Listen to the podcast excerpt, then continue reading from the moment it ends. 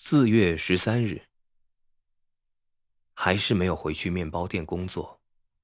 我请我的房东福林太太打电话给唐纳先生，说我生病了。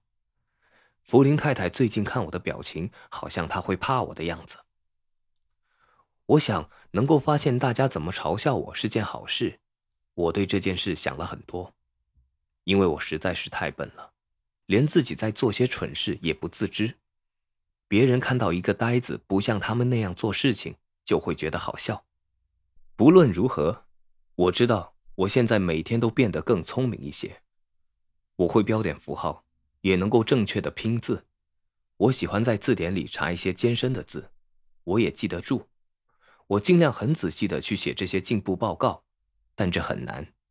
我现在读很多东西，季尼安小姐也说我读得很快。我甚至了解很多我读的东西，而且都会留在我的心里。有时候我还可以闭上眼睛去想书中的某一页，而所有的内容就像是图画一样重新出现。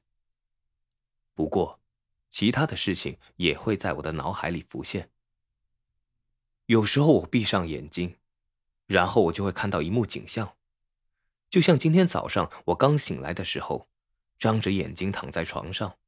那情景就像在我的心灵墙壁挖开了一个大洞，让我可以整个人穿过去。我想那应该是很久远的事了。很久以前，我刚开始在唐纳面包店做事的时候，我看到面包店所在的那条街，起初有些模糊，然后逐渐零零落落的拼凑起来，有些部分变得非常真实，现在明确的呈现在我眼前，只是其他部分依旧模糊。而我也不确定，一个小个子的老人，一台娃娃车改装的手推车，一个炭炉，烤栗子的味道，地上覆盖着雪，一个眼睛张得很大的干瘦男孩，脸上带着惊恐的表情，仰望着商店的招牌，上面写着什么呢？模模糊糊的字母，似乎毫无意义。我现在知道招牌上写的是唐纳面包店。但在我的记忆中，回顾那块招牌，我无法透过他的眼睛读懂那些字。所有的招牌都毫无意义。我想，那个脸上带着惊恐表情的男孩就是我。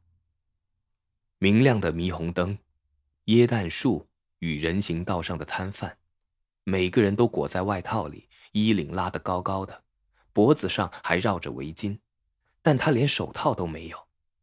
他的两只手冰冷。他放下一捆沉重的棕色纸袋，他停下来观看小贩以上紧发条的那些机器玩具，翻滚的熊、跳跃的狗，还有鼻子上旋转着一颗球的海豹。翻滚、跳跃、旋转。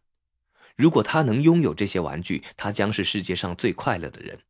他很想请求红面孔、指头已从棕色手套露出来的小贩，让他握着翻滚的小熊一下，但是他不敢。他抱起那捆纸袋放在肩头。他虽然干瘦，但多年的辛苦劳动已经把他磨练得很健壮。查理，查理，呆头卖力！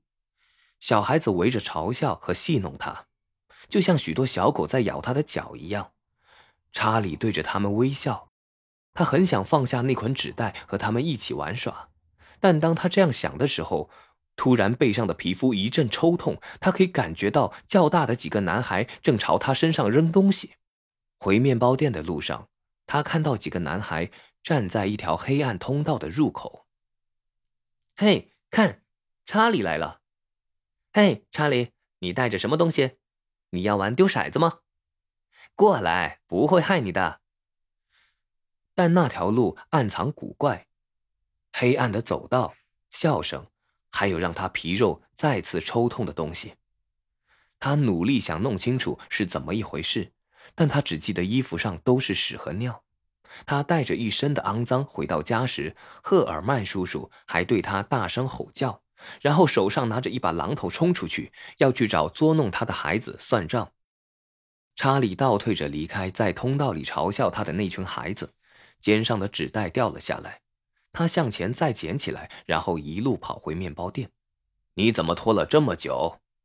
金皮在面包店后门的入口对他吼叫。查理推开弹簧门，进到面包店的后面，把肩上的东西放在了滑道的垫木上。他身体倚着墙，双手插着口袋。他真想有自己的旋转玩具啊！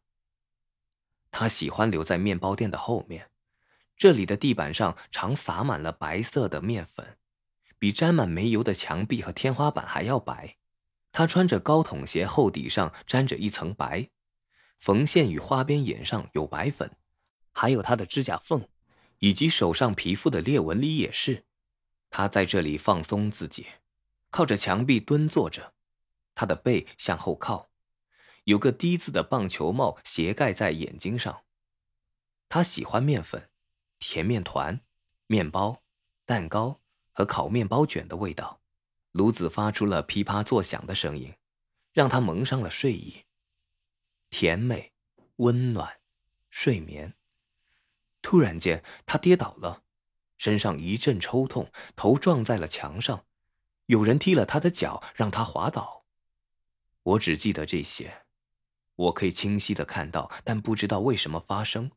这就像我以前常去看电影，第一次看的时候，我根本不懂在演什么，因为进展的实在是太快了。但一部电影看过三或四次之后，我通常就会了解他们在说什么。我一定得告诉斯特劳斯医生这件事情。